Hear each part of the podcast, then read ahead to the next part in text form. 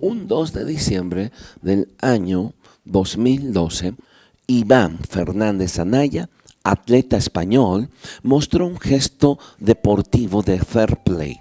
En la carrera Cross de Navarra, el corredor keniano Abel Mutai, medalla de oro en los Juegos Olímpicos, venía ganando con una visible ventaja al español Iván Fernández. Abel, el atleta keniano, se confundió pensando que ya había pasado la meta y dejando de correr, comenzó a saludar al público. Detrás de él venía Iván, el corredor español, quien al percatarse de la confusión le gritó al africano que la meta estaba más adelante y que todavía no había acabado la carrera. Abel Mutai no sabía el castellano y no sabía de lo que Iván le estaba indicando. Sin embargo, Abel lo empujó para que éste cruzara la meta en primer lugar y así pudiera ganar. El corredor de Kenia no sabía lo que en realidad había pasado. Después de un rato, comprendió que había ganado gracias al empujón de Iván Fernández.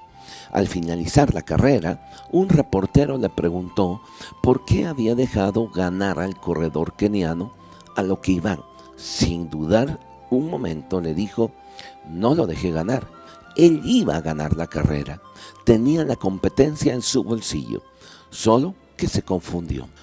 El reportero insistió sorprendido, pero tú podías haber ganado. Iván miró al periodista y le dijo, ¿y cuál sería el mérito de esa victoria? Ahora tengo una medalla de plata que gané dignamente, la cual vale más que una de oro ganada por un error de mi competidor. Ganar por una confusión y no por un mérito sería como llegar en último lugar.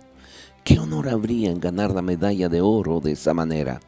¿Qué pensaría mi familia de una victoria así?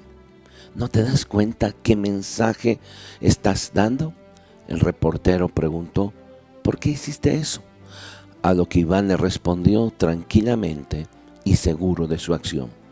Yo sueño con una sociedad donde nos empujemos a nosotros mismos y a los demás a ganar, donde importe más el cómo ganar y no el ganarlo, sea como sea.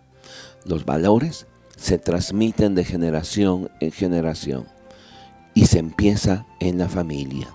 Y eso es lo que me han enseñado desde niño y de eso es lo que trata el deporte.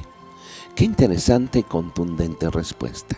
No solo expresada con palabras, sino con una acción.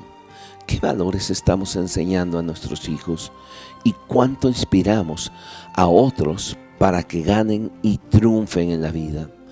La mayoría de nosotros nos aprovechamos de las debilidades de las personas en lugar de ayudarles a fortalecerlas y darles el empujón. Es tiempo de despojarnos del tanto yo, yo, yo, yo y empujar a los demás hasta el final de la carrera. Permíteme dejarte un consejo de Dios hoy para tu vida. Lo puede encontrar en Filipenses capítulo 2, versículo 4. No mirando cada uno por lo suyo propio, sino cada cual también por lo de los otros. Muchas gracias por tu atención.